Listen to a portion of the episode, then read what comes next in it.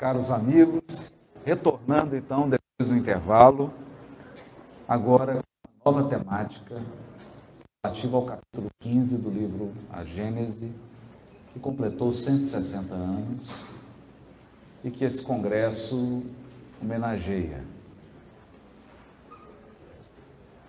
Durante muitos séculos, a mentalidade humana experimentou o mundo espiritual e a divindade com experiências adequadas ao seu grau de desenvolvimento e às limitações da sua percepção e o desenvolvimento do seu senso moral. Ao longo então de milênios, a mentalidade humana costumou divinizar os fenômenos da natureza. É assim que em todas as civilizações primitivas nós ouvimos dizer do Deus do trovão, o Deus da chuva, o Deus dos oceanos, da terra, a deusa da fertilidade. E assim, os fenômenos naturais que expressam a vontade de Deus a respeito da evolução do orbe, sobretudo da evolução material, cultivados, adorados e temidos.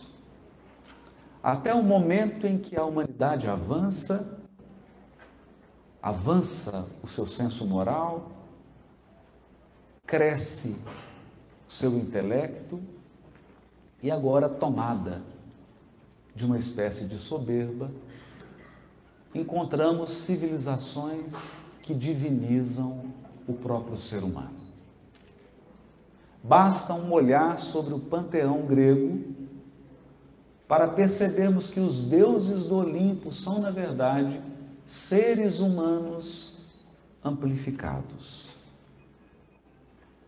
Meditando sobre a figura de Afrodite, de Zeus, de Apolo, nós encontramos seres humanos com paixões, com imperfeições, cometendo injustiças, agindo no impulso, agindo por mágoa,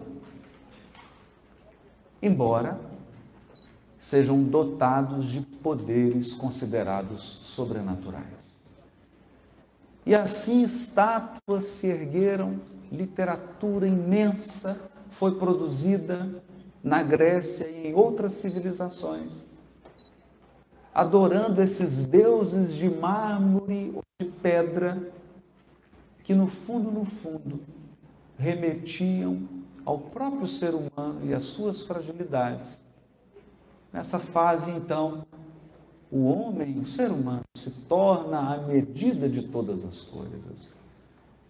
E como dizem os espíritos superiores a Kardec, não podendo compreender a Deus, o ser humano se torna o próprio Deus. E começa a medir o universo, as leis divinas, a partir de si mesmo. Como se o ser humano pudesse ter estrutura suficiente para equilibrar o cosmos. Esse movimento de arrogância, de egoísmo e de orgulho humano desembocam no grande império romano. Aquele que construiu um domínio militar, um avanço urbanístico, social, legislativo e da própria justiça nunca antes visto. Mas tão logo Roma, que era tutelada pelas forças espirituais que dirigem o orbe terreno, se afasta do regime da república e se torna um império, um império dirigido por um ser humano, apaixonado com suas imperfeições, com as suas idiosincrasias, instaura-se no Império Romano a figura do culto ao imperador. César agora é um Deus. Um Deus superior ao panteão romano. ao panteão grego. Um Deus superior até mesmo ao próprio Zeus. Um Deus encarnado. Um Deus ser humano. Estátuas com a figura do César, do imperador romano, são espalhadas por todas as colônias do império. Templos são erguidos, sacerdotes recebem para implementar esse culto estranho. E o imperador, como a própria divindade encarnada, agora está acima de toda a lei. Nem mesmo o avançado direito romano pode impor limites a César.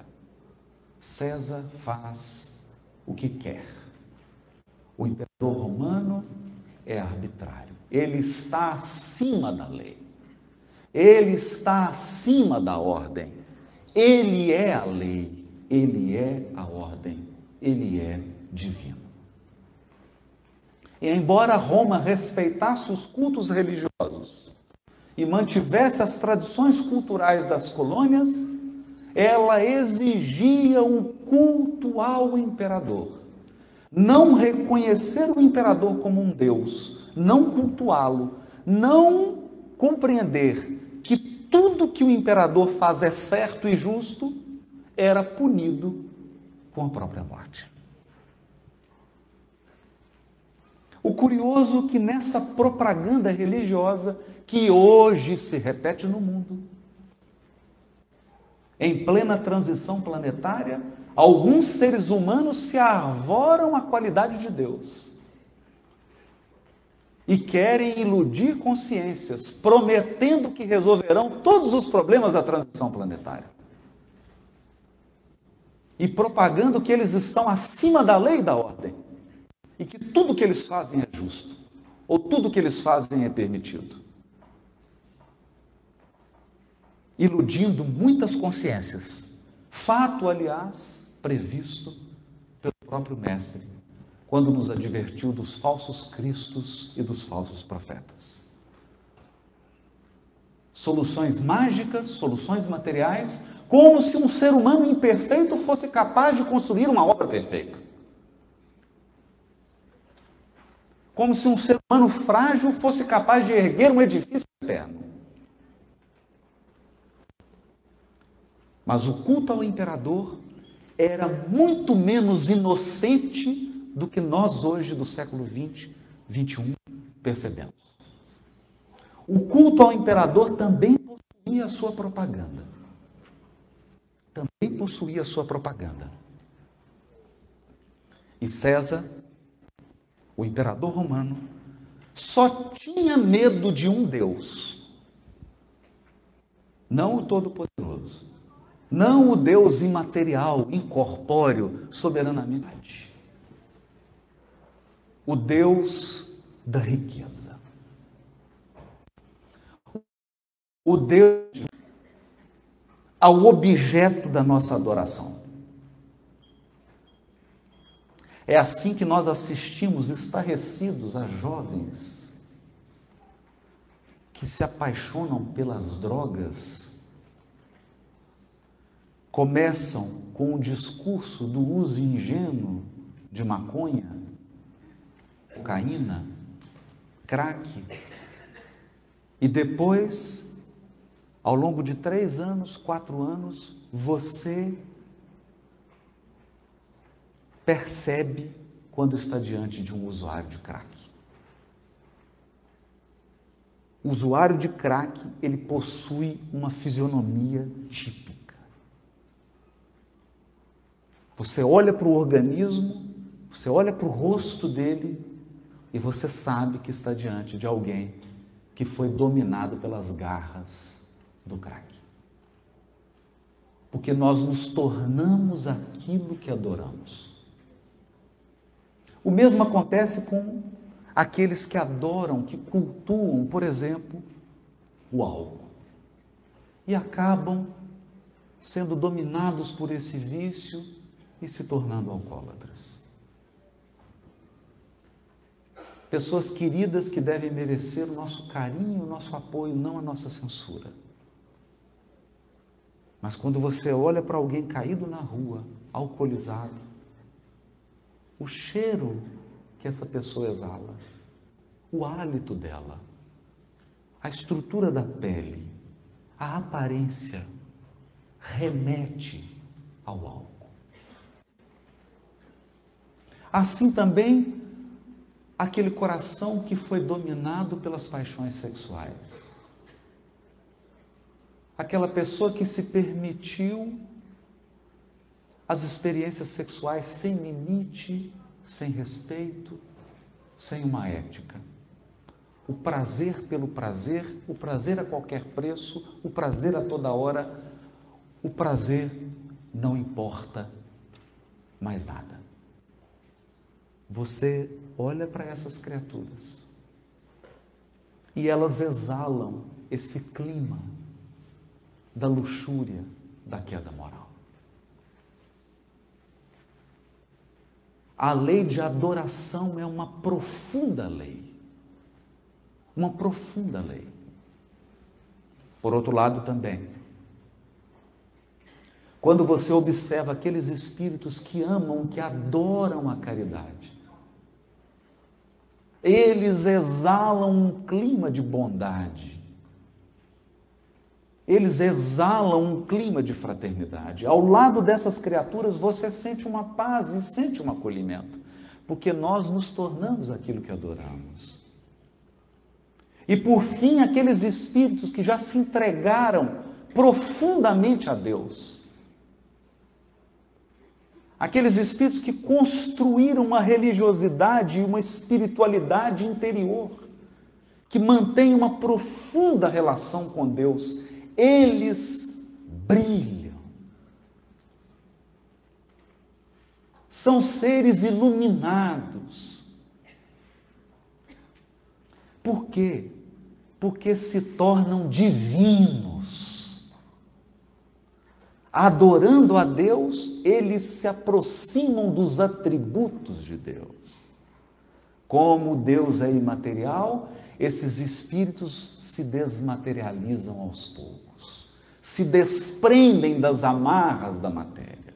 Como Deus é soberanamente justo e bom, esses espíritos são profundamente bons e profundamente justos.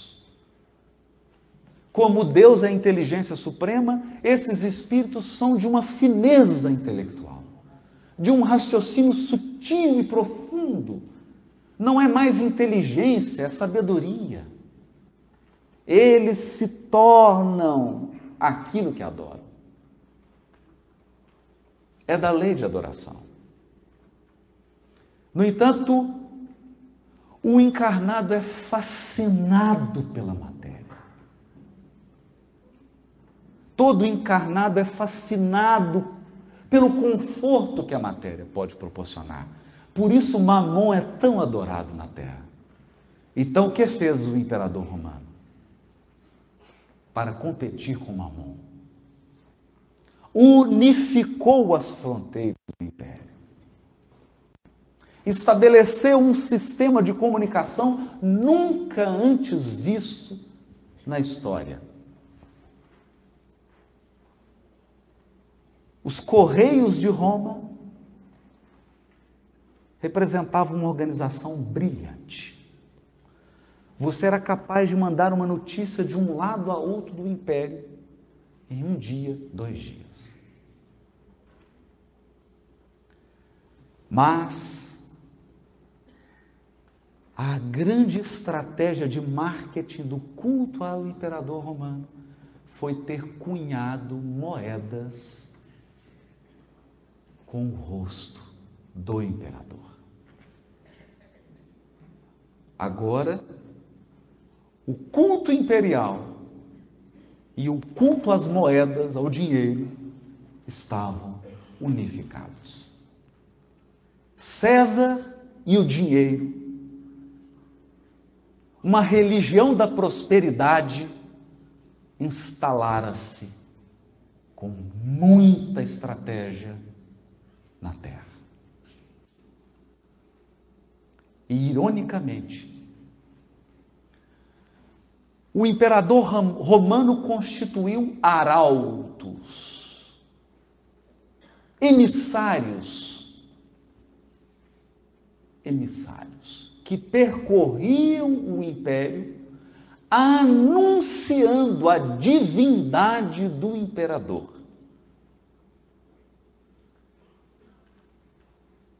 A mensagem desses arautos, ironicamente, era chamada de Evangelho. Evangelion em grego. O Evangelho de César. As boas novas. Então, logo o Império Romano chegava com seu império e dominava, com seu exército, e dominava uma comunidade, submetendo-a à força do império, vinha o arauto e dizia: Povo de Maceió, não temam,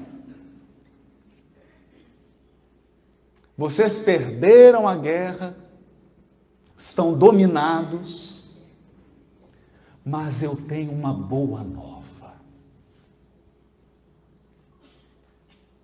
o imperador romano é um Deus. É um Deus. Não vai faltar emprego. Não vai faltar moedas. E prometia uma série de facilidades e conforto material. E como? Não precisava nem de eleição, César já estava eleito,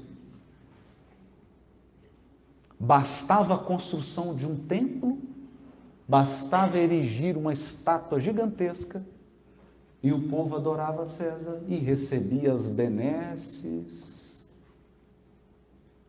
da estrutura construída pelo império.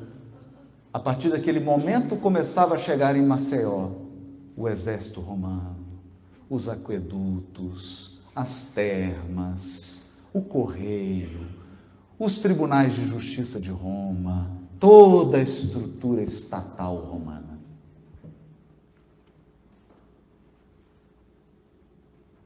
E aquelas mentes passavam a adorar um ser humano. Essa essa foi a religiosidade que se impregnou na mente dos espíritos que encarnam na Terra.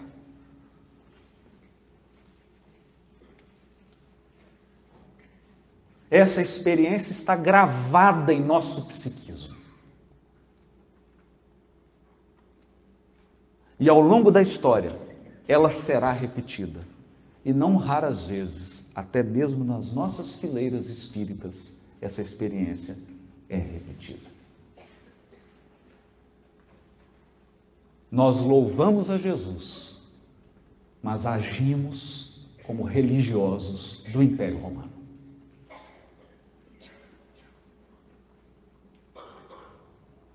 Nesse quadro, nesse quadro, quando pronunciamos a palavra religião, em qualquer língua, em qualquer língua, nós evocamos no espírito que nos ouve essas experiências infelizes do passado.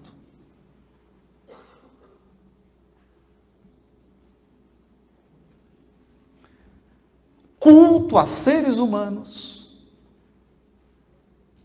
idolatria a pessoas. E hierarquias sacerdotais, conjunto de rituais,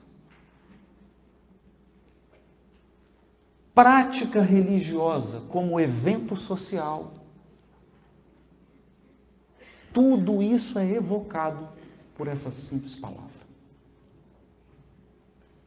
Porque foram séculos e séculos que nosso psiquismo recebeu essas gravações, essas injunções.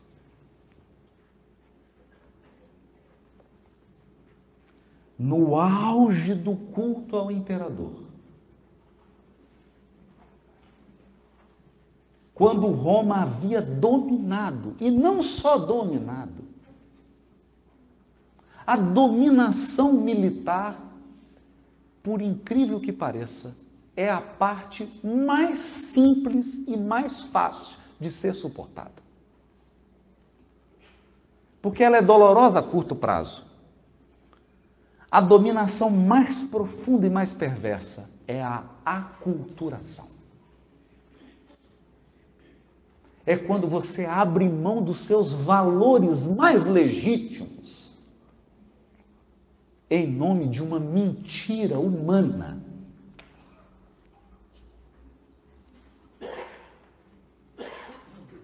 E mesmo o povo hebreu foi aculturado.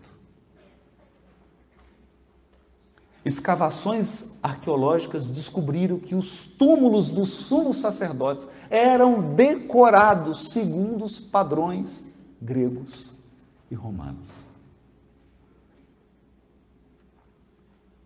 O sacerdote máximo do monoteísmo da primeira revelação se comportava como um romano e como um grego. E a própria religião e o próprio templo de Jerusalém eram transformados em uma tribuna do culto ao imperador, na religião da prosperidade material.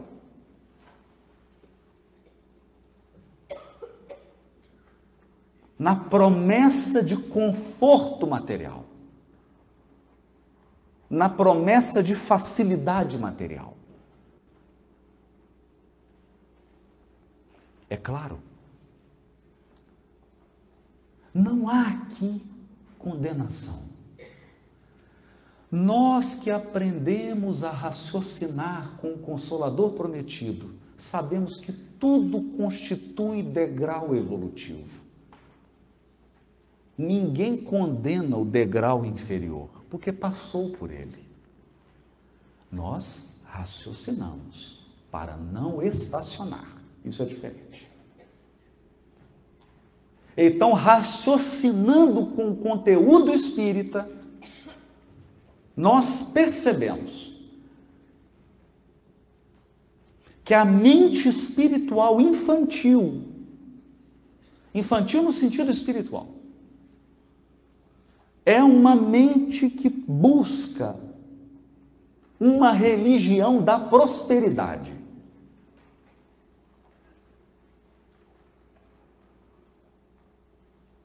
Nós nos sentimos amparados por Deus se ninguém estiver doente. Na sua família, na do outro não tem problema, né? Que a gente pede assim: Pai, Jesus, que ninguém da minha família fique doente. Só uma doença. Que não tenha acidente, roubo, furto, e ninguém da minha família. Que não haja nenhuma dificuldade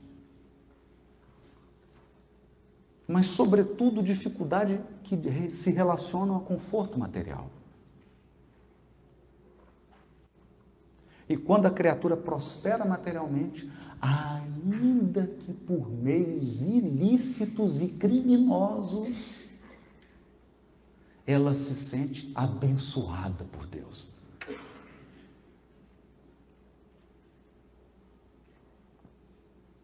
O que nos lembra do filme Poderoso Chefão quando ele ora a Deus, obrigado, matei dez, lucrei muito hoje. Porque acreditem, os criminosos também oram para ter sucesso no roubo, no furto, na venda de drogas ilícitas.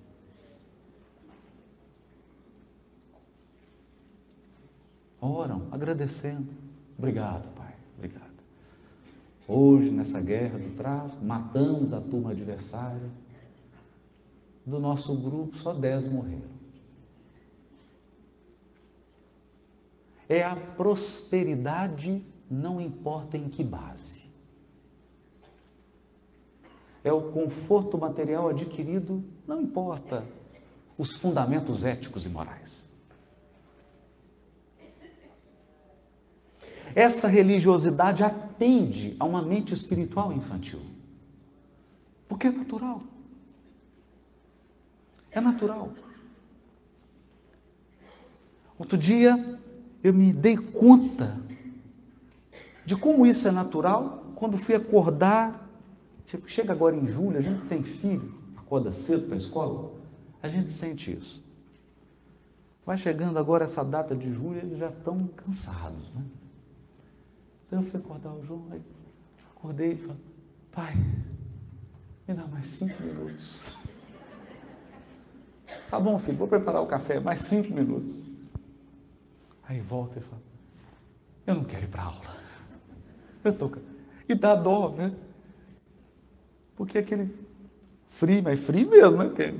É frio mesmo, é 20 graus aqui de Maceió, né? Frio. Aí você tira da cama, tá sentindo frio, põe, você fala, oh, meu Deus, que maldade, né? Que maldade que eu estou fazendo com meu filho. Mandando ele para a escola para ele se educar e aprender. Como que eu sou maldoso? Ensinando meu filho a ter força moral, a ter fortaleza interior.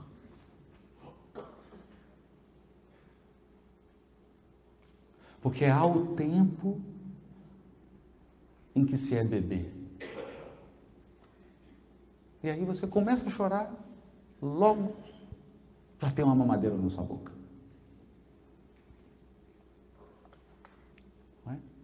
Você faz as necessidades, dá um berrinho, daqui a pouco já estão limpando, põe uma fralda limpinha, quentinha, ainda passa um talquinho, um perfume, fazem uma massagem. E você, nessa mentalidade infantil, acredita que o mundo é uma extensão de você mesmo, porque no útero nós acreditamos que a mãe é uma extensão de nós mesmos. O feto não percebe a mãe como outro. Ele encara a mãe como ele mesmo. É ele mesmo. E não é? Então a gente nasce e aí alguma coisa começa a dar errado. Porque você chora e a mãe não vem, ou ela demora para vir. E aí começa a dura lição. Aprender que o mundo não é uma extensão de nós mesmos e que o outro não é uma continuação de mim. O outro é o outro.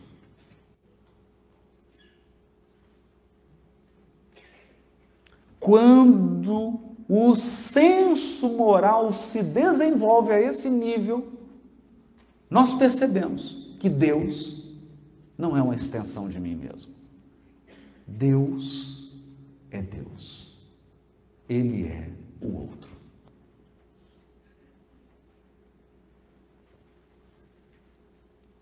Eu não tenho controle sobre ele. Eu não determino o que ele vai fazer no auge da religião, do culto a seres humanos, surge a figura, a figura humanamente imperceptível do Cristo.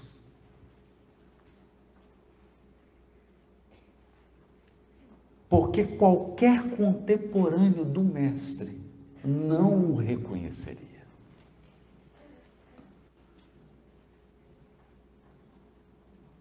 não havia marcas exteriores nele que lembrassem ou que remetessem à sua gigantesca, extraordinária grandeza espiritual. Tanto é assim que os sacerdotes, os religiosos, homens e mulheres que passavam o dia orando e tentando entrar em relação com Deus, olharam para Jesus e disseram: Mas é esse aí? Não é ele o carpinteiro? Filho do carpinteiro? É esse aí?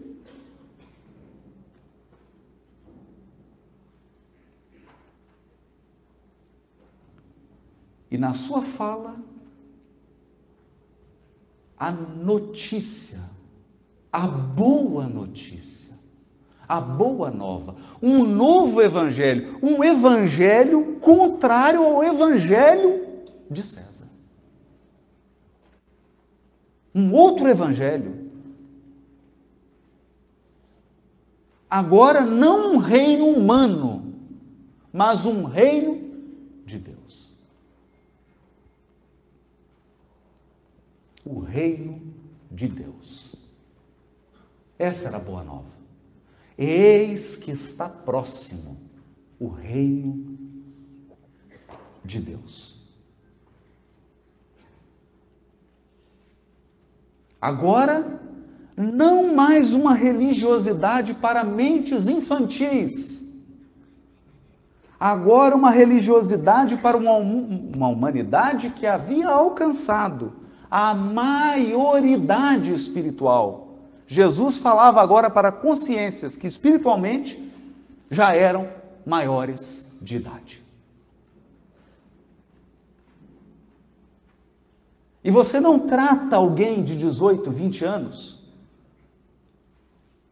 até que algumas mães tentam, né?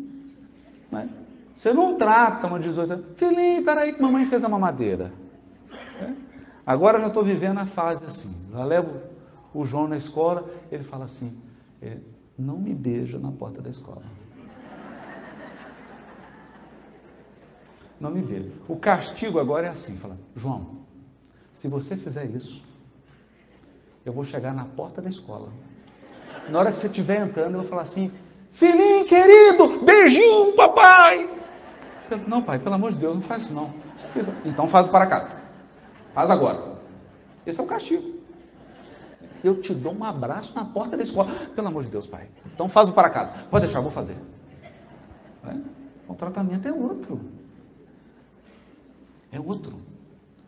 Agora vinha o Cristo dialogar com uma humanidade, com um ser humano espiritual que já estava na maioridade. mas não na maturidade. Não podia ele falar tudo. Não podia ele explicar tudo. Porque não havia ainda espíritos com senso moral. Eu digo coletivamente falando. Coletivamente falando. Com senso moral desenvolvido e aprimorado que pudesse compreender explicações. ainda tenho muito que vos ensinar, mas não podeis suportar. Suportar. Então, o que faz o mestre? Age. Porque você pode esquecer uma explicação, mas um testemunho, um exemplo, você nunca esquece.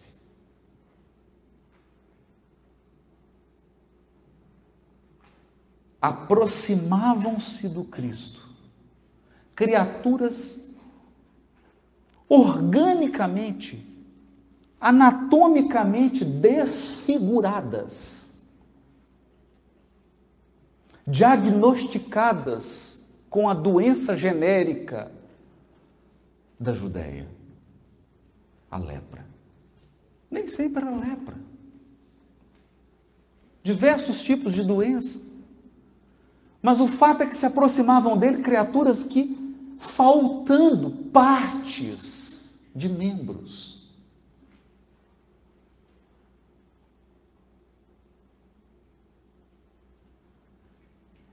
portador de um magnetismo divino, nas palavras de Emmanuel, portador de um magnetismo divino, bastava que Jesus as tocasse. E o organismo físico se reconstituía.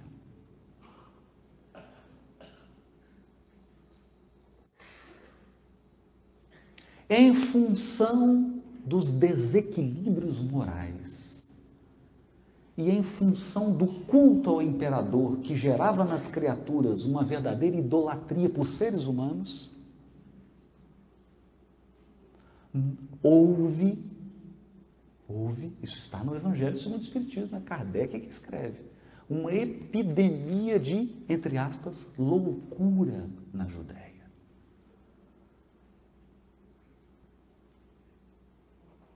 Porque os desequilíbrios morais típicos das fases de transição produz perturbação mental. Basta você parar um pouquinho agora e olhar a transição planetária. Nunca os índices de suicídio estiveram tão altos. Nunca se consumiu tanto antidepressivo como hoje. E nunca se viu tanta gente com perturbação mental. Você chega na casa espírita e nós diariamente somos procurados por jovens talentosos, ocupando cargos, desempenhando profissões difíceis.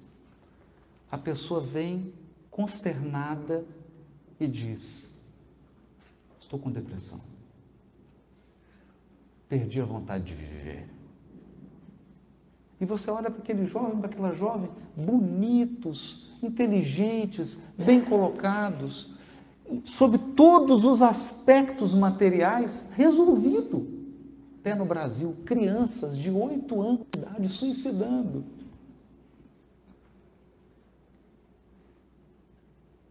Suicidando. Já imaginou isso?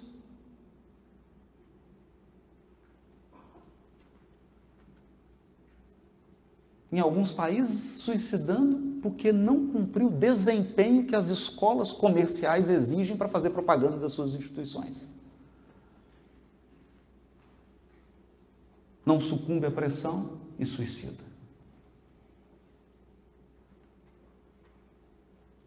Mas na Judéia, bastava o contato com a atmosfera do Cristo e esses corações se apaziguavam e encontravam sentido. Porque você só vive se tiver sentido, propósito na sua vida. Ao lado do Cristo, elas recuperavam o propósito de viver. Elas se recordavam que são profundamente amadas e respeitadas por Deus porque recebiam de Jesus. Esse amor e esse respeito sem limites, não importa o nível moral em que elas estavam. Não importa os equívocos que elas estivessem cometendo. Jesus respeitava, amava e corrigia. E corrigia. Assim, os chamados endemoniados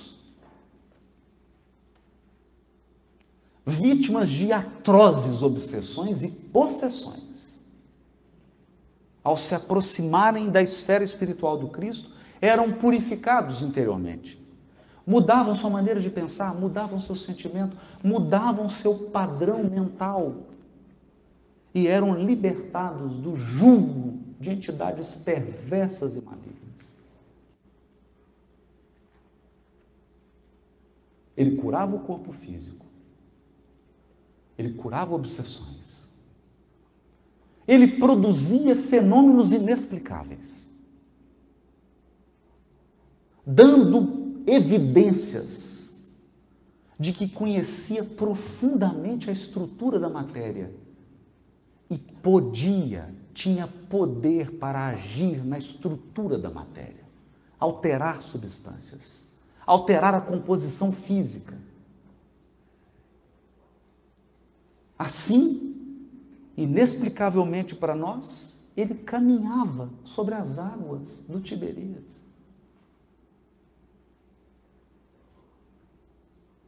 ele pacificava fenômenos da natureza.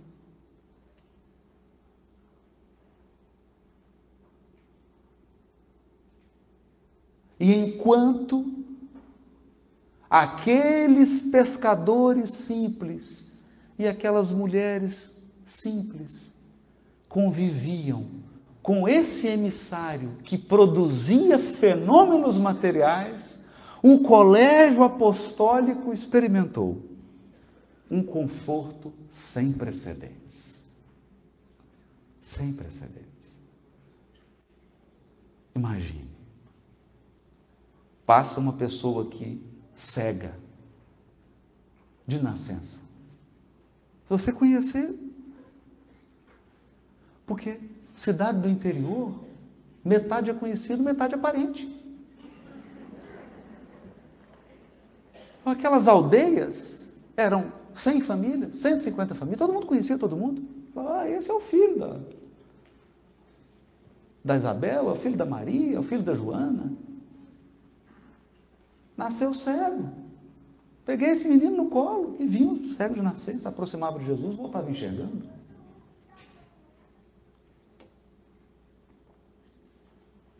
E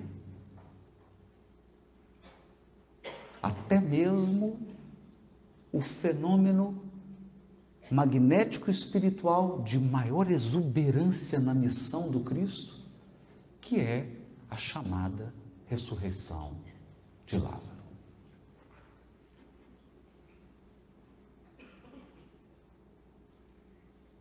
Bastou a palavra firme do Cristo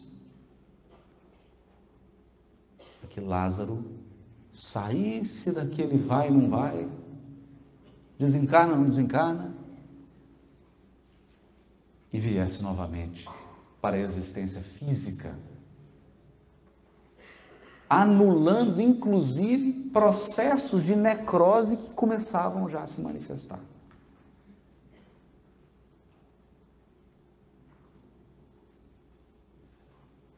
Então o povo se maravilha se maravilha. Porque aquele parecia ser o emissário dos milagres. E quem não gosta de um milagre? Quem não gosta? Não é? Você está com um problema, aí vem, é um milagre, resolve. Quem não quer isso? Quem que não quer? O povo se impressiona, começa a seguir aquele Cristo que opera fenômenos extraordinários, mas não comenta sobre eles. Nós não encontramos em nenhuma passagem do Evangelho Jesus explicando milagre. Ou comentando. Não. Nós vamos encontrar Jesus dizendo assim: o reino dos céus é semelhante a. Jesus falava do reino de Deus, que é a obra divina no coração dos seres humanos. Aquela construção espiritual que permite ao espírito acessar a sua herança divina e transformá-la de potencial para ação. Concretizar os potenciais divinos. Porque o espírito que concretiza e expressa seus potenciais divinos, ele gradativamente elimina todos os distúrbios orgânicos, psíquicos, emocionais e espirituais. Ele se torna, nas palavras da benfeitora Joana de Ângeles, no homem integral. Ou no ser humano saudável. Totalmente saudável, porque reconectado com Deus. Então o povo assiste tudo isso Assiste, inclusive, o Cristo subindo ao Tabor e produzindo um fenômeno inexplicável e difícil de catalogar.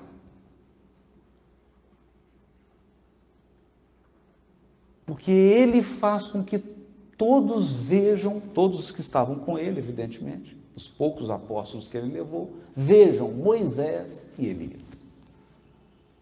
Ele conversa com esses dois emissários da primeira revelação. Emissários que, reverentes a ele, que o tratam como um superior. E ele resplandece na frente de todos, de Moisés, de Elias, dos apóstolos e de outros espíritos que naturalmente acompanhavam o processo.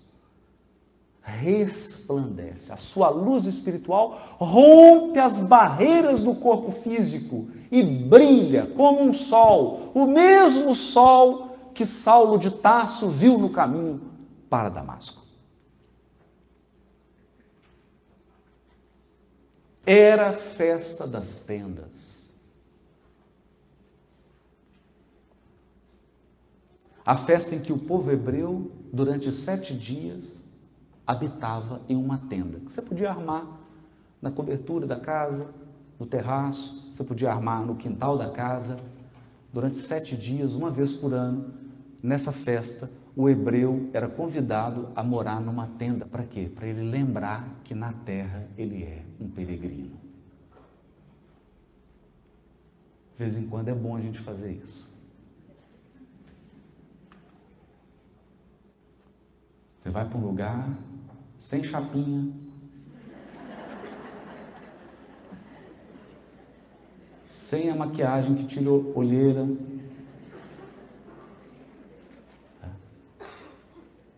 tem uma série de acessórios para você lembrar que você não mora na terra, você está hospedado aqui. E acredite, chega o dia do check-out. Check-out. Então Pedro, vendo aquilo tudo, e olhando, pensando em Jerusalém, porque nessa festa, Jerusalém, que tinha aproximadamente 100 mil habitantes, a população subia para um milhão, um milhão e meio. É igual cidade de praia perto de Minas Gerais. Vai aquele tanto de mineiro, acaba a água, acaba tudo. Os mineiros invadem e não tem, a cidade não suporta. Então Jerusalém ficava um inferno. E Pedro olhou para Jerusalém, olhou para o Monte Tabu e falou: vamos ficar aqui, né? Comece, deixa a gente armar a tenda aqui, vamos ficar aqui, só fica brilhando, a gente conversa com Moisés, com Elias, vem para Muvuca. Jesus fala assim: não, vamos para Muvuca. É para lá que nós vamos. Acaba com a graça para atender o povo. E chegou o dia do check-out. Eu não queria dar essas notícias aqui. O cego de nascença que Jesus curou morreu. Desencarnou. Os leprosos que Jesus curou desencarnou. E agora a notícia mais triste: Lázaro morreu de novo.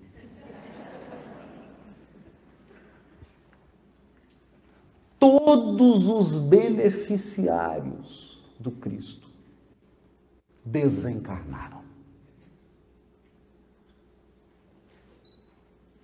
Porque você pode receber a misericórdia do mundo espiritual e, através de uma cirurgia espiritual, você ser curado mas não tem cirurgia espiritual que vai te livrar do seu velório.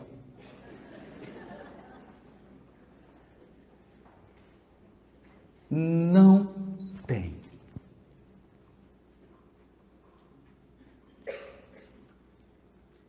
Todos esses fenômenos, todos esses atos extraordinários do Cristo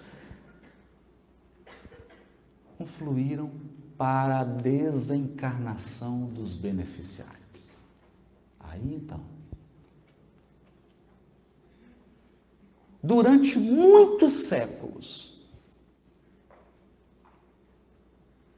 de cristianismo na terra, nós, nós, fomos educados numa religiosidade milagreira. Como se Deus fosse um soberano arbitrário que distribui privilégios. Privilégios. A mentalidade do privilégio tomou conta do espírito encarnado, tomou conta dos cristãos.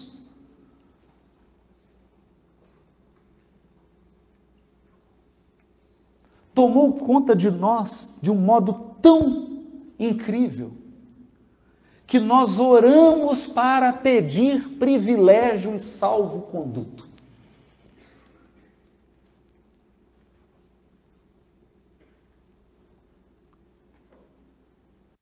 Salvo-conduto assim.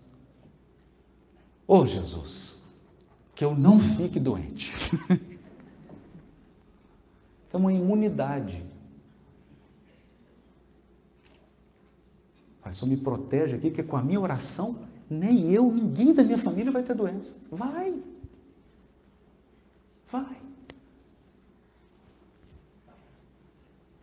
Gente, eu não queria dar essa notícia de novo, mas toda a sua família vai desencarnar. Toda a sua família. Inclusive você. Nós estamos com a lista aqui das desencarnações. Depois, se você quiser saber qual que é a sua posição na fila, eu preferi não consultar, deixei não quero saber. Que chegar a hora, chegou, né? Vai que eu sou o primeiro da fila. É. E nem sempre ser o último é bom. Nem sempre é bom. Então, isso é um fato da vida. Construiu-se uma religiosidade do miraculoso, do milagre, do sobrenatural. Do sobrenatural. E por incrível que pareça, nas correntes, nas escolas cristãs, a mentalidade do sobrenatural, de um duende, de um gênio tutelar, que chegará brilhando e vai tirar a minha conta do vermelho. E vai resolver o problema, miraculosamente. Ocorre que a humanidade atinge a maturidade espiritual. E com a maturidade espiritual, eis que surge um consolador prometido por Jesus na terra.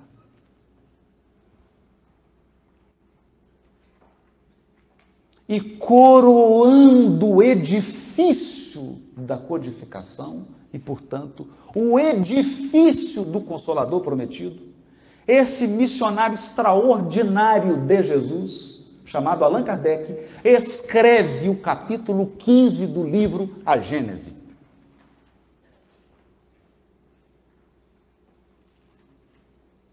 Capítulo que eu confesso, na minha juventude, eu li eu li sem ler. Eu li sem ler. Me lembro aqui dos bancos de faculdade que um professor dizia assim: Você leu? Li, professor. Com o dedo? Não com os olhos. Então, lê de novo. Lê com o dedo. Os olhos vão rápido demais. E quando você.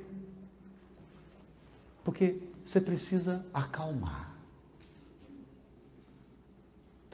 Então você pega assim uma água de coco, olha para o mar, esquece cheque especial, conta, problemas, esquece. Esquece. Apazigua o espírito. Fica em paz. Faz uma prece. Toma uma água de coco fluidificada. E aí você abre o capítulo 15 e vai perceber que ali a humanidade deu um passo à frente em matéria de religiosidade. A religião foi alçada a um novo patamar. Por quê? Porque Kardec diz assim: o sábio, o cientista, estuda o elemento material.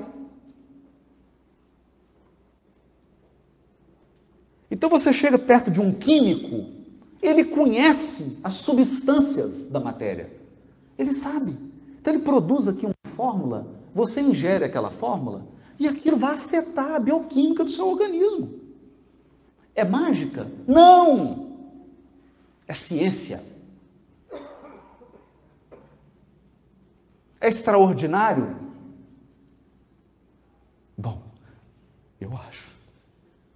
Mas é o extraordinário que decorre da razão esclarecida, disciplinada, esforçada, que se debruçou, que pesquisou, que experimentou e que domina o elemento material. Acontece, dirá Kardec, que no universo não há apenas o elemento material há também o elemento espiritual. E o elemento espiritual não tem nada a ver com doente, com fada madrinha.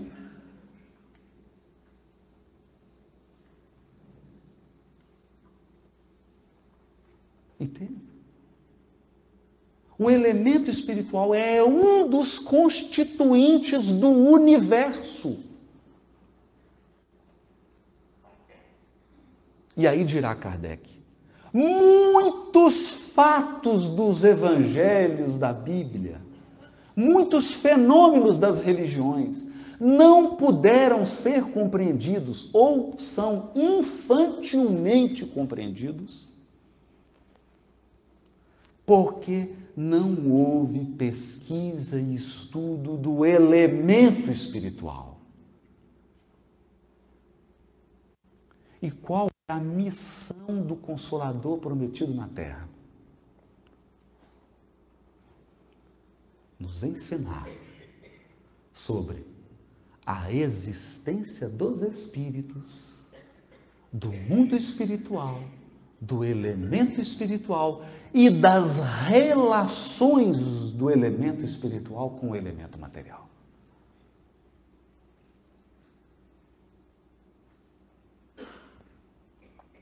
A partir dessa possibilidade, utilizando tudo que os Espíritos haviam ensinado no livro dos Espíritos, utilizando tudo que ele, Kardec, pesquisou e deixou registrado no livro dos médiuns, utilizando todo o estudo de casos, estudo de casos, é prontuário. Kardec agiu como um médico. É o livro Céu e Inferno. Um prontuário para saber qual que é a sorte dos espíritos após a desencarnação. Ele pesquisou casos e aí ele compreendeu. Depois de resgatar o código moral do Evangelho, a essência espiritual do Evangelho, no livro Evangelho segundo o Espiritismo, agora vem o codificador nos ensinar a pensar. Nos ensinar a pensar como espíritos, não como encarnados. Pensar como espíritos, a raciocinar com o conteúdo espírita. E no capítulo 15, o codificador vai se voltar para os milagres, para os fatos extraordinários da vida de Jesus e irá explicá-los de um modo panorâmico, evidentemente, porque ele não entra em detalhe. Nem havia ciência e conhecimento suficiente, que não há ainda hoje, para explicar em detalhes, mas ele aponta os caminhos, mostrar que nós temos as propriedades do perispírito, dos fluidos espirituais.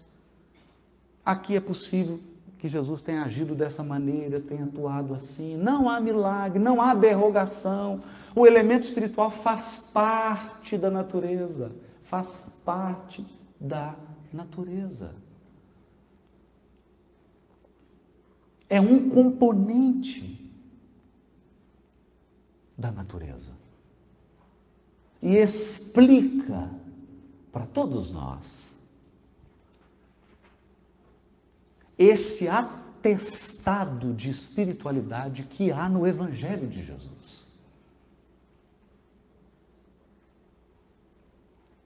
Atestado de espiritualidade. Agora, nós poderíamos compreender muita coisa do que ensinou Jesus. Por quê? Porque já estamos amadurecidos para compreender o espírito imortal e as suas faculdades.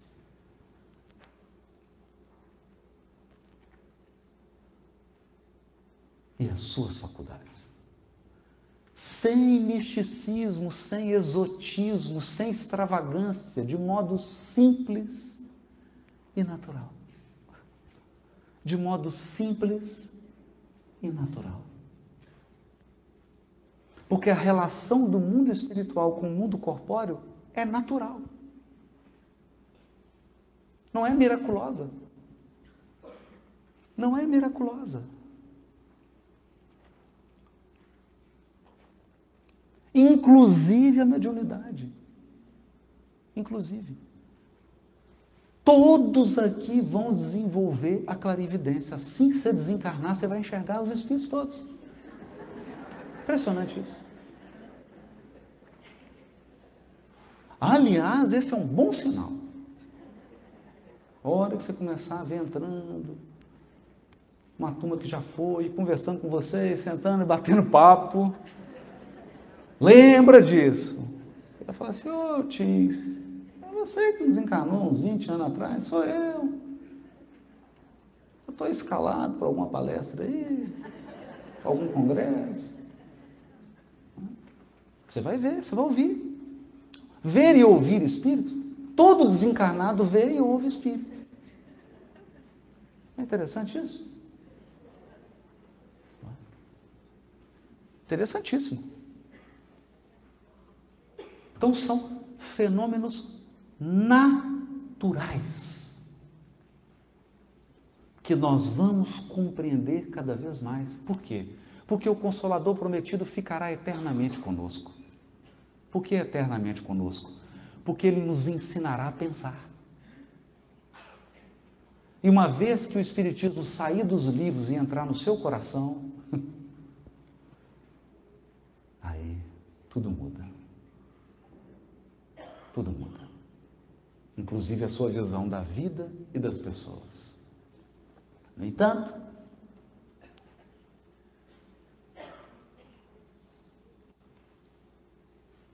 resolvi selecionar alguns fatos extraordinários para comentar aqui agora. Porque esses são muito especiais. Muito especiais.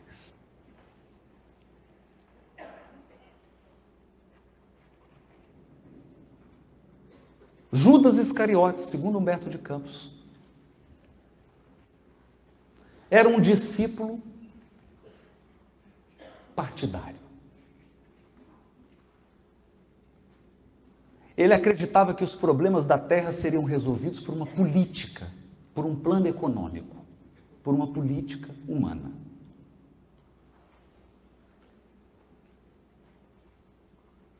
E ele tinha plena certeza que Jesus era o Messias. Só que ele começou a ter um certo desconforto com Jesus. Porque, como um bom organizador de comitê eleitoral, ele acreditava que Jesus deveria manter algumas relações políticas com pessoas poderosas, porque Jesus ficava falando, o reino de Deus, o reino de Deus, ele fala assim, e quem é que vai financiar isso? Quem que vai pagar essa conta? Financiar. Então, outra coisa que incomodava Judas, ele queria a coisa rápida, rápida, rápida. Vamos resolver rápido. Como é que o encarnado pensa quando ele quer resolver o problema do mal rápido?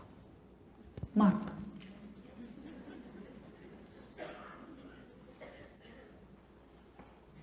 Então ele acredita, não, o sermão da montanha é bonito demais. Nós precisamos de uma coisa mais prática, precisamos de uma revolução. Que a gente briga, cria a independência de César, domina a terra e implanta o reino de Deus na força. Aí então ele articulou um plano brilhante. Qual era o plano? Jesus é o Messias. Então, ele propôs uma revolução em duas etapas. Na primeira etapa, prende Jesus. Porque Jesus é pacífico, muito bom, pessoa. Não mata ninguém. Prende Jesus. A gente pega a arma, faz o trabalho sujo, depois coloca Jesus no trono. Perfeito. É um plano inteligente. Que a gente já entrega tudo para ele. Enterra todos os cadáveres, deixa tudo ficar prontinho e aí ele vai reinar sobre a terra.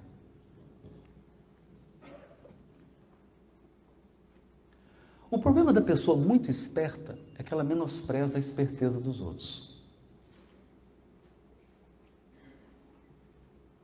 Ele foi expor esse plano, esse plano aos líderes religiosos do templo em Jerusalém. Então perguntaram para Judá, qual que é o propósito? Construir o reino de Deus na terra. Oh, no reino de Deus. E quem que vai ser o rei? Jesus, o Messias? Ah, Jesus, o Messias. E o que, é que nós vamos fazer? Oh, acabar com esse culto ao imperador. Vamos acabar com o culto a César, é o Deus único de Israel que será adorado. Aí fala, oh, que coisa boa. E Jesus é o rei, o rei. E como é que você prende? Não, a gente prende ele, fala o que tem que fazer, a insurreição, depois a gente coloca ele no trono. Perfeito. Plano maravilhoso. Aí Judas falou assim, mas não, nós precisamos da sustentabilidade. Né? Estamos precisando do financiamento aí desse plano. Não, toma aqui. 30 moedas. Moedas. E ele sai com as moedas.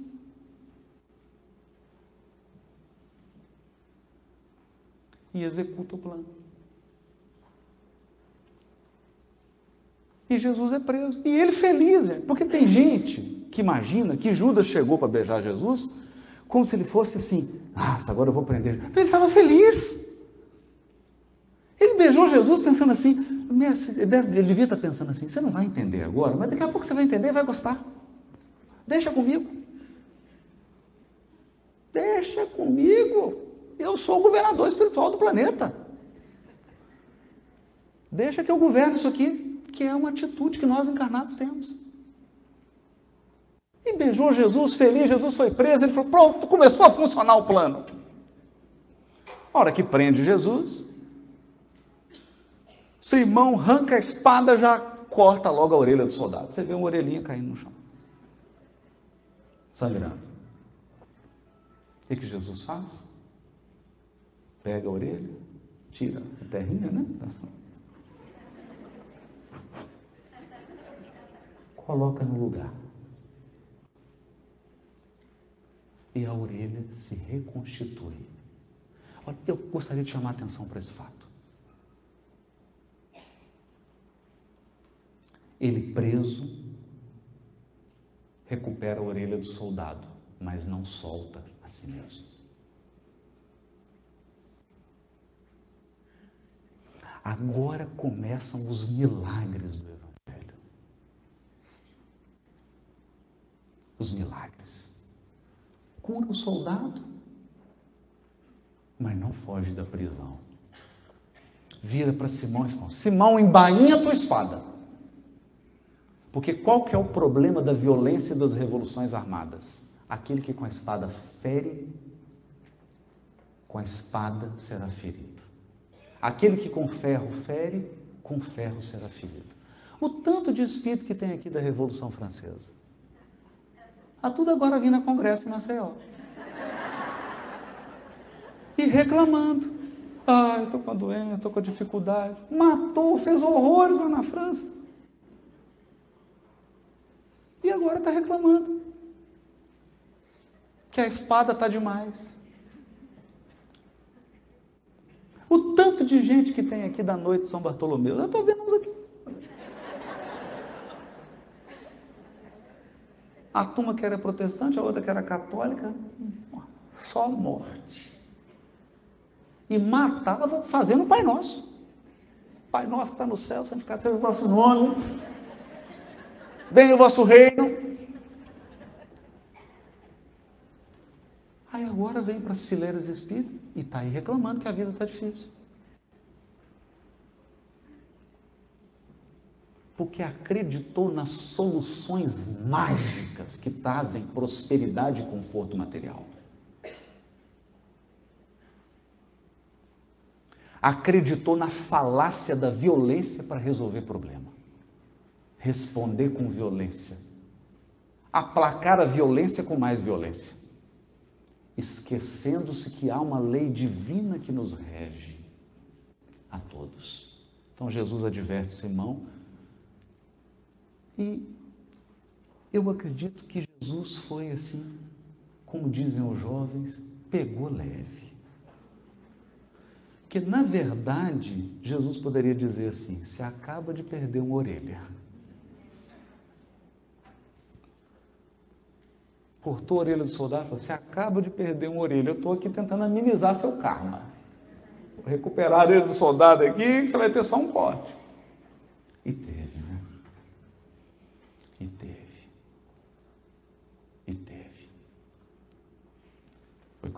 De cabeça para baixo. Está no livro Antologia Mediúnica do Natal, publicado pela FEB, discografia de Chico Xavier, mensagem de Humberto de Campos. É um soldado romano quem vai agredir Simão Pedro, do momento que ele é preso até o momento da sua desencarnação. E esse apóstolo resgata, talvez, quem sabe, todos os seus desatinos cometidos em vidas anteriores como religioso que se entregou à violência.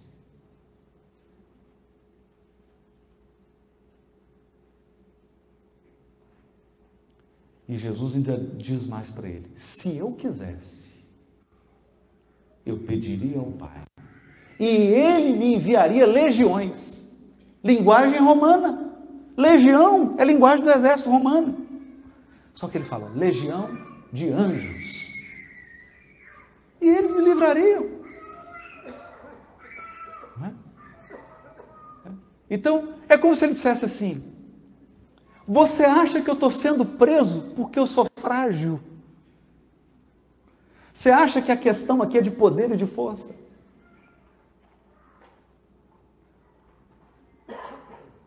Essa é a ilusão do discurso da força. Que a gente acha que a força e a violência resolve tudo. Não resolve nada. Nada. Então ele deixou claro. Você não está entendendo. Nesse momento, Jesus se posicionou, no momento final da sua missão terrena, ele deixa claro, os apóstolos não compreenderam, porque aí tem que ter consolador prometido para entender isso. Mas o que ele estava dizendo? Eu sou o governador espiritual da terra. Eu também possuo um exército do bem.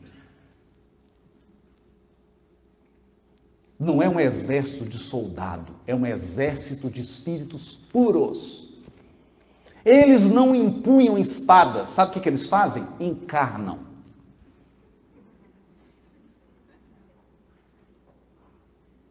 E quando um encarna, muda às vezes um país inteiro. Imagina se ele mandar um milhão de anjos para encarnar.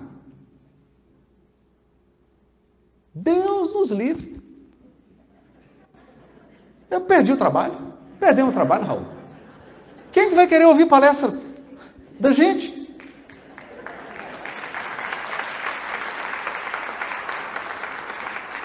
Imagina. Um congresso, você olha lá, só espírito puro palestrante. Perdendo trabalho. Organização, espírito puro. Presidência da federação, espírito puro.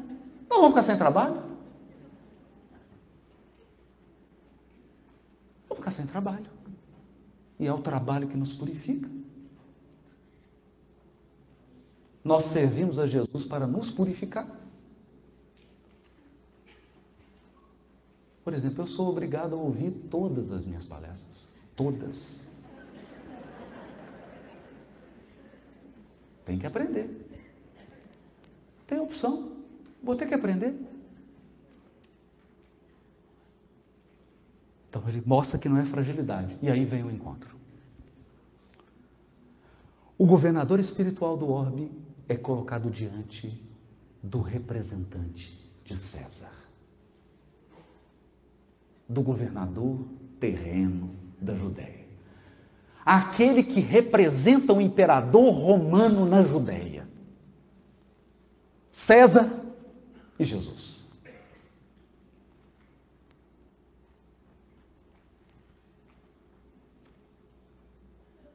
E o que, que Pilatos pergunta? Tu és o rei dos judeus?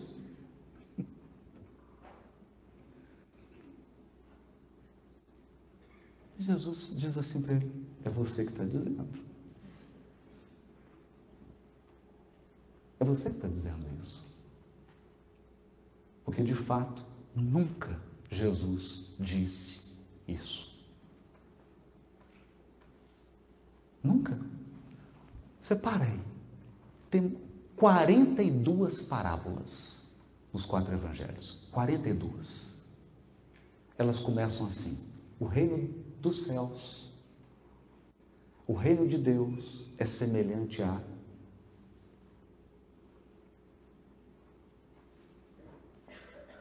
o reino dos céus, o reino de Deus. Quando ele promete o consolador, ele diz: E eu orarei ao Pai, e pedirei, e ele vos enviará outro consolador. Porque o primeiro é Ele.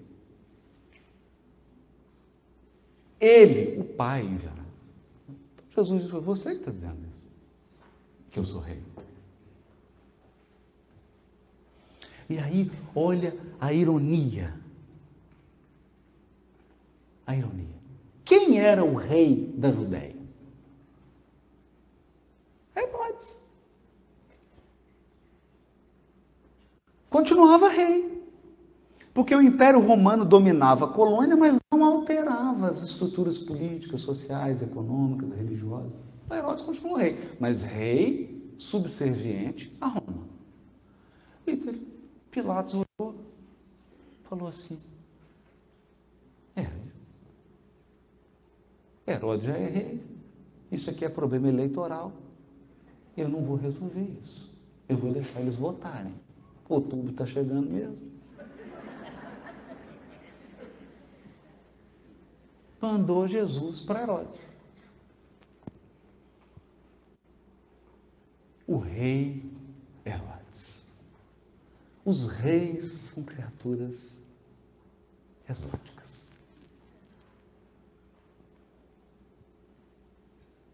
Porque o poder mexe com a pessoa. É preciso muita estrutura espiritual para um encarnado ter poder. Então chega de frente de Herodes, ele fala: Quem que é esse trapo aí? Que já tinham batido em Jesus, já tinham espancado. Já tinham espancado. Não é tapinha. Então Jesus chegou espancado. O que, que vocês estão me perturbando? Quem que é esse aí? Olha, esse é o rei da Judéia. Estão dizendo aí que ele é o rei da Judéia. Olhou. Ah, então vamos vestir ele de rei. Traz uma coroa, um manto e um cetro de rei. A coroa foi de espinhos, o manto foi escarlate, vermelho, bem bonito, britânico, né? E o cetro, uma cana seca. Estava resolvido. E Herodes falou: leva o rei para Pilatos. Apresenta ele para Roma. É o novo rei. Chega lá Jesus com a coroa de espinhos, ensanguentado, com um manto escarlate e com uma cana de cetro, sem proferir uma palavra de censura, uma reclamação.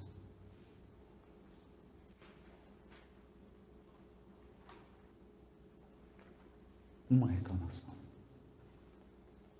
Às vezes eu não sei se o mais danoso é o crime ou a omissão.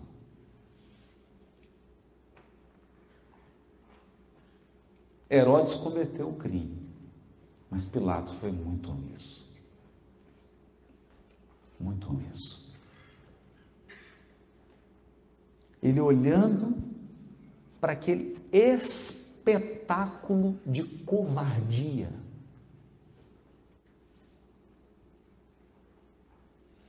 Espetáculo de covardia. O que, que ele fez? Eu não vou adquirir karma com esse justo. Não foi? Eu não vou sujar minhas mãos com esse justo. Lavou as mãos, dizendo assim: o karma não é meu. E convocou as eleições, antecipou as eleições de outubro.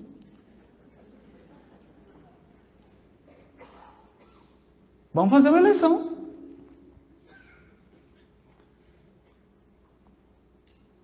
colocaram Jesus e trouxeram quem? Um preso.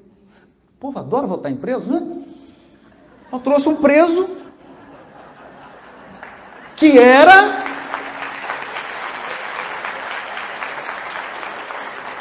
Diga-se de passagem, aqui nós precisamos de exame do Evangelho. Pilatos não era ladrão.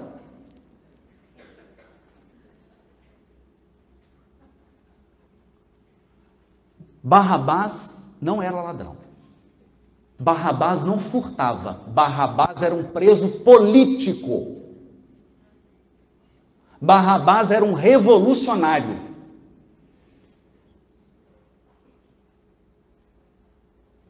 Revolucionário. Que pregava a insurreição contra Roma através de arma e de revolução armada.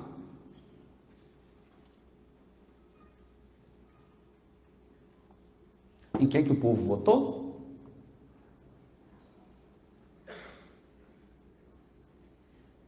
Em Barrabás.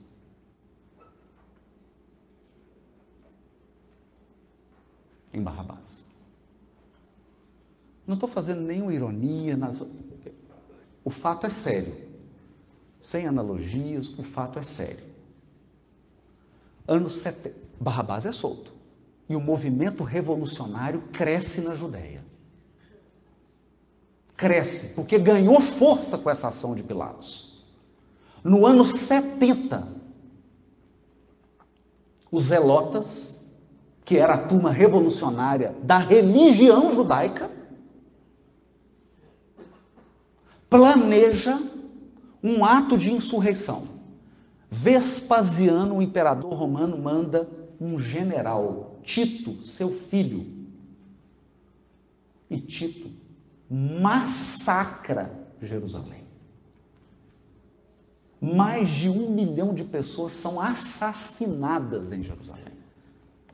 Se você quer ter uma notícia exata, leia o romance há dois mil anos, porque o, senador Públio Lentos vai ser cegado, vai perder a visão nessa revolução.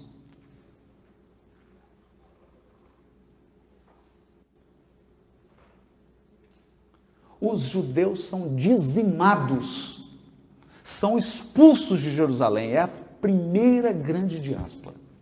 Mas não para aí. O movimento zelota continuou, os revolucionários continuaram.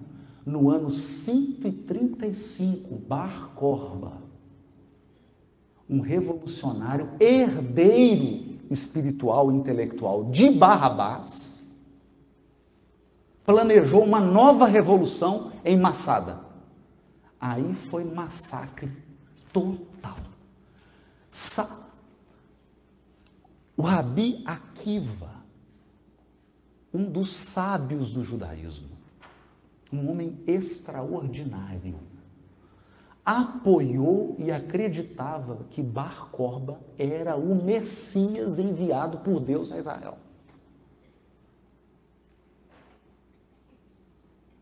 O maior sábio, o herdeiro de Gamaliel. Um sábio, Akiva. Eu não sou digno de limpar as sandálias de Akiva. Akiva se equivocou, acreditando que o revolucionário Bar Corba era o Messias enviado por Deus. Então, muito cuidado, meus amigos, minhas amigas companheiros de ideal espírita. Muito cuidado. Porque quem não lê, quem não aprende com a história, está sempre cometendo os mesmos e banais erros.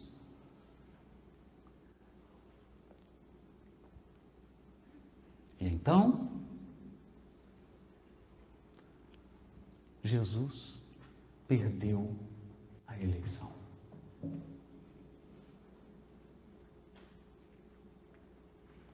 voltou para a prisão. Agora, eles machucaram com truculência.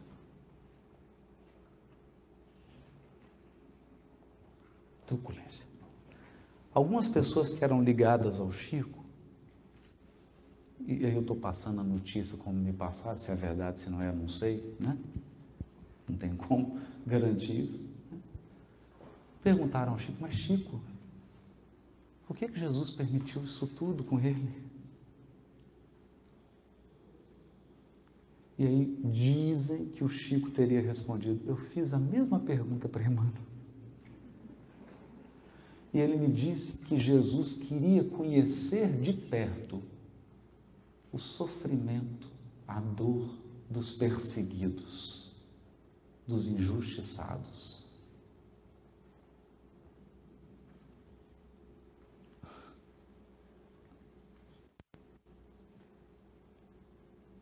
Aqui começa um milagre.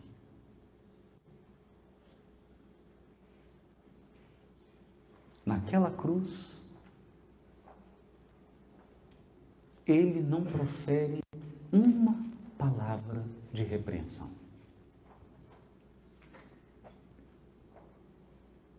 Um soldado vara seu corpo com uma lança fez Jesus? Aguardou mil e setecentos anos. Aguardou mil e setecentos anos. E esse soldado encarnou no Brasil, ele foi Dom Pedro II.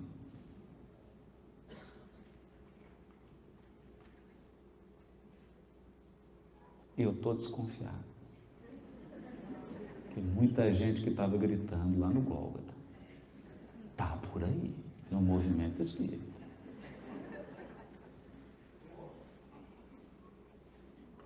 Sendo regenerado.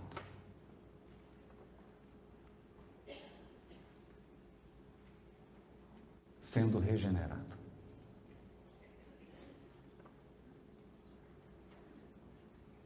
Nesse momento, brilha para a humanidade uma nova luz.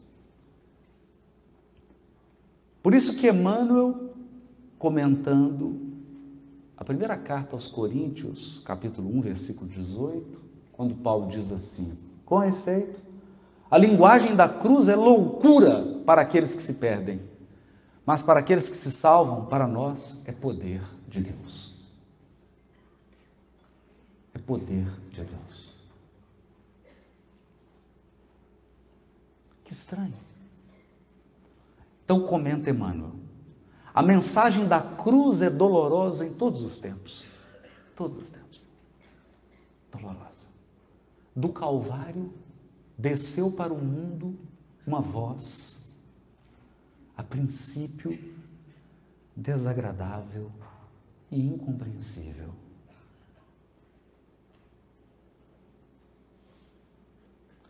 Porque agora Deus falava com a terra.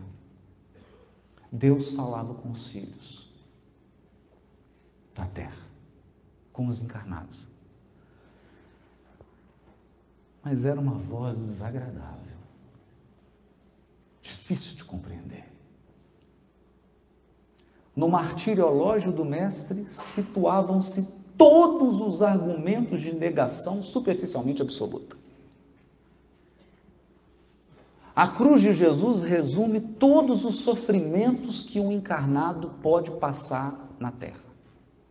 Vamos ver? O abandono completo dos mais amados. Você pode experimentar isso. Você pode viver isso.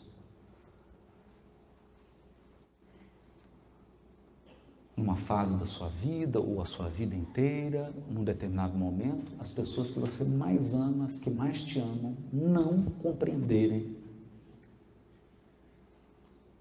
Não te compreenderem. E te abandonarem.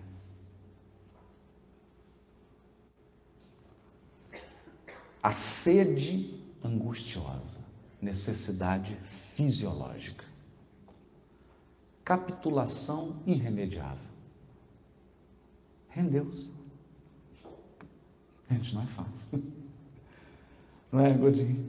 Capitular é difícil. Render-se é difícil. Porque fere o nosso orgulho. Fere. Capitulou, entregou, rendeu-se. Ele não resistiu. Ele não resistiu capitulação irremediável. Perdão espontâneo que expressava humilhação plena. É claro, Emmanuel está falando de argumentos de negação superficialmente absoluta. Isso aqui parece absoluto, mas só superficialmente. Nós vamos ver por quê.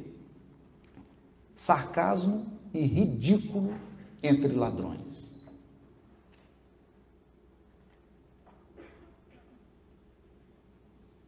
Derrota sem defensiva. Morte infamante. Porque a morte na cruz era desonra para um judeu. Ele preferia morrer apedrejado uma morte desonrosa. Mas o Cristo usa o fracasso aparente para ensinar o caminho da ressurreição eterna, demonstrando que o eu nunca se dirigirá para Deus sem o aprimoramento e sem a sublimação de si próprio.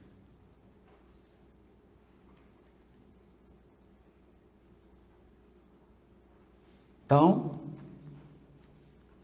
a voz desagradável que vinha. Era uma voz que nos convocava a reinterpretar o que é derrota e o que é fracasso. O que é vitória e o que é derrota.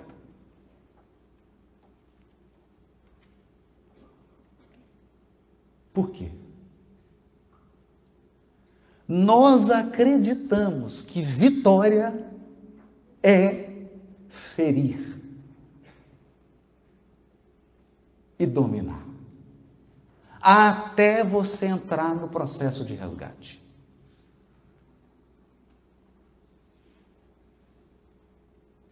Até você entrar no processo de resgate. Porque quando você entra no processo de resgate, você fala assim: mil vezes ser ferido do que ferir.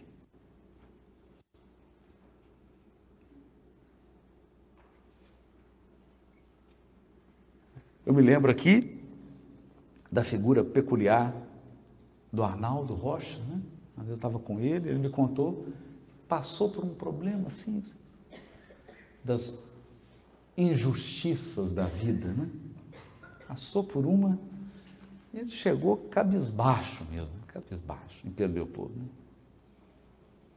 E aí o Chico perguntou, o que foi, Naldinho? Ele falou, aconteceu isso, isso. Aí disse que o Chico deu o braço assim para ele, começou a andar e falou assim, nossa, Naldinho, eu estou tão feliz por você.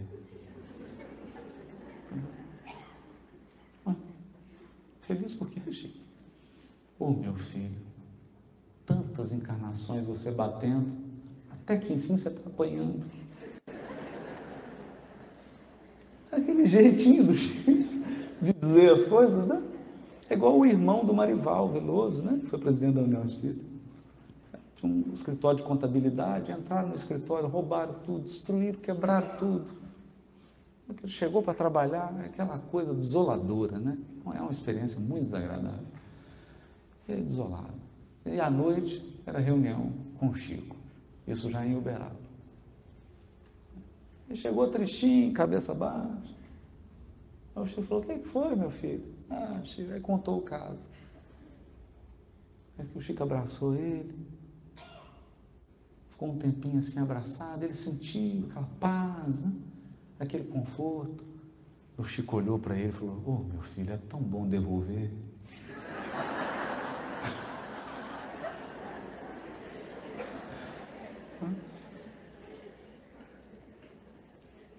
Então, é a voz da cadáver. Fala, filha, acorda, vai estar tá frio, pai.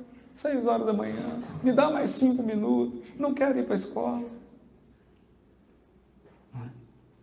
Então, uma coisa é você ser uma criança espiritual e se relacionar com Deus. Outra coisa é quando você já está maduro espiritualmente. A relação é outra. Porque você não trata um homem e uma mulher de 40 anos como você trata uma criança de dois aninhos de idade. Espiritualmente falando. A ciência religiosa estabeleceu Oh, desculpa. Aqui eu... Ainda hoje a linguagem da cruz é loucura para os que permanecem interminavelmente no ciclo das reencarnações de baixo teor espiritual.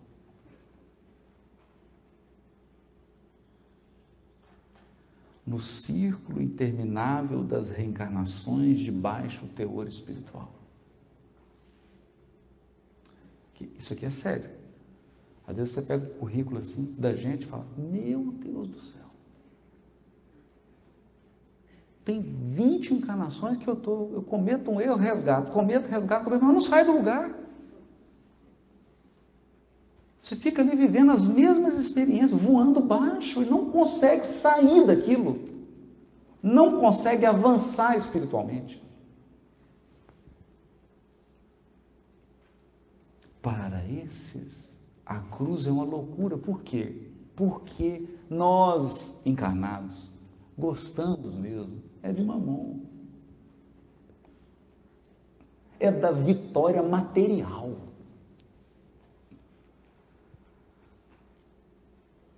Percebe?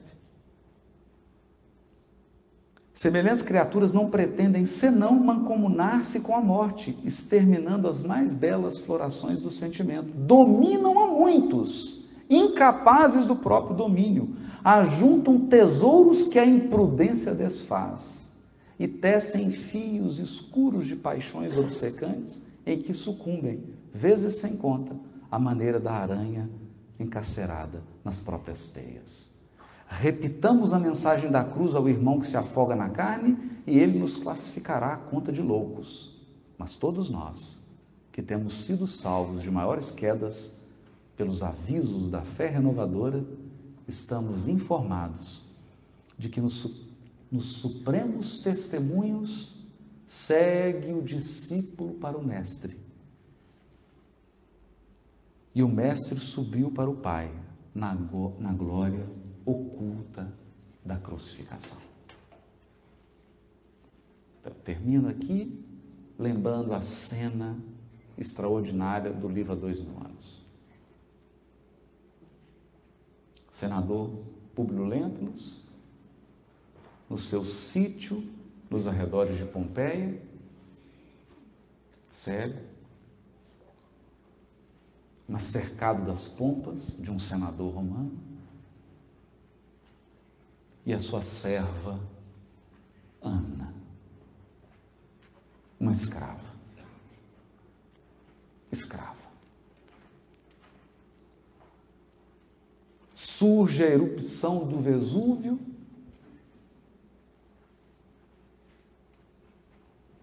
E morrem todos asfixiados e queimados. As primeiras palavras do senador no mundo espiritual são: Ana, Ana, venha aqui. E aí quem aparece? Seu amigo Flamínio Severus, agora desencarnado, e diz para ele: Públio, todos os teus poderes terrenos cessaram com a morte do teu corpo físico.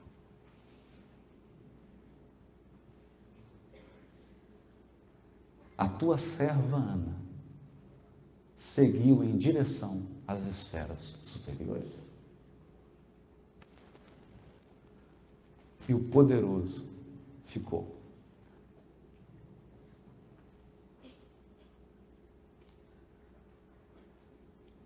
Então, isso nos remete ao grande milagre do Evangelho.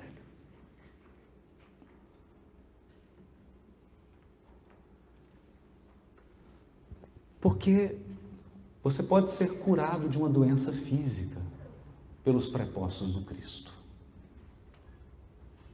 Os prepostos de Jesus podem, na sua caridade, na sua bondade, amenizar algum resgate doloroso que esteja na sua pauta reencarnatória. Alguns débitos podem até ser congelados. E você poderá eximir e ostentar todas as marcas de vitória, prosperidade e sucesso humanos. Todos olharão para você e invejarão suas conquistas palpáveis, visíveis. Mas, com a morte do teu corpo físico, cessam, cessam todos os sucessos materiais.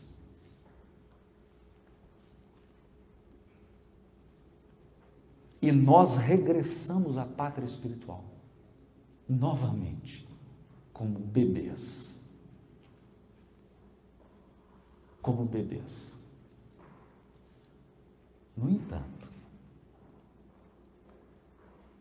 se o consolador prometido por Jesus, se o evangelho do Cristo iluminou a tua mente, o teu raciocínio e o teu coração,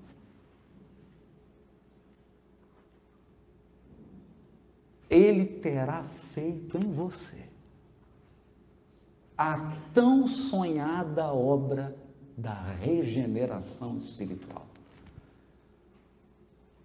Então, você experimentará o verdadeiro sucesso plenitude espiritual, da consciência tranquila, que cumpriu seus deveres, que sofreu silenciosamente, que foi ferida, mas não feriu. Foi ferida, mas não feriu. Foi abandonada, mas não abandonou. Foi traída, mas não traiu. Foi caluniada, mas não caluniou.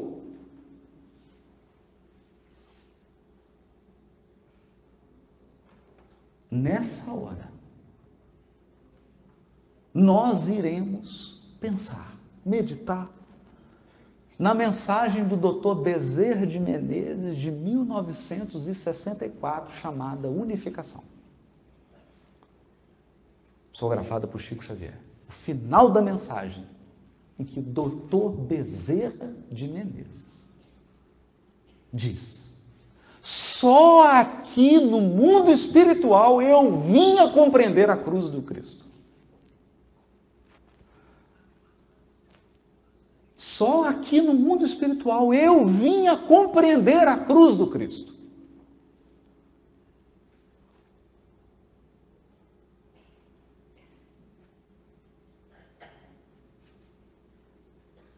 Porque, de fato, esse milagre de Jesus no Evangelho.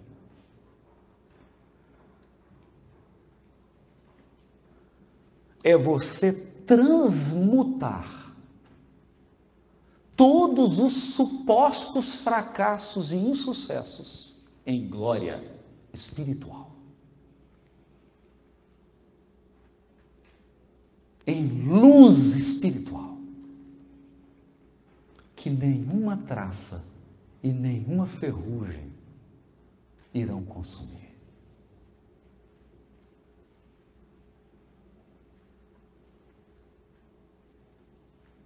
Essa é a grandiosa lição da cruz. O Cristo não carecia de cruz. Jesus não precisava de cruz. Ele não tinha débito. Ele não veio aqui para resgatar nada. Mas não é o meu caso, nem o seu.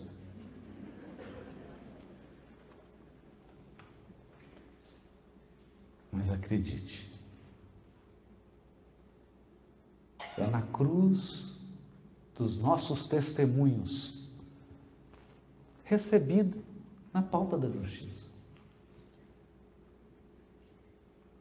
Nós vamos galgar a vitória espiritual, que é a vitória sobre nós mesmos. E aí,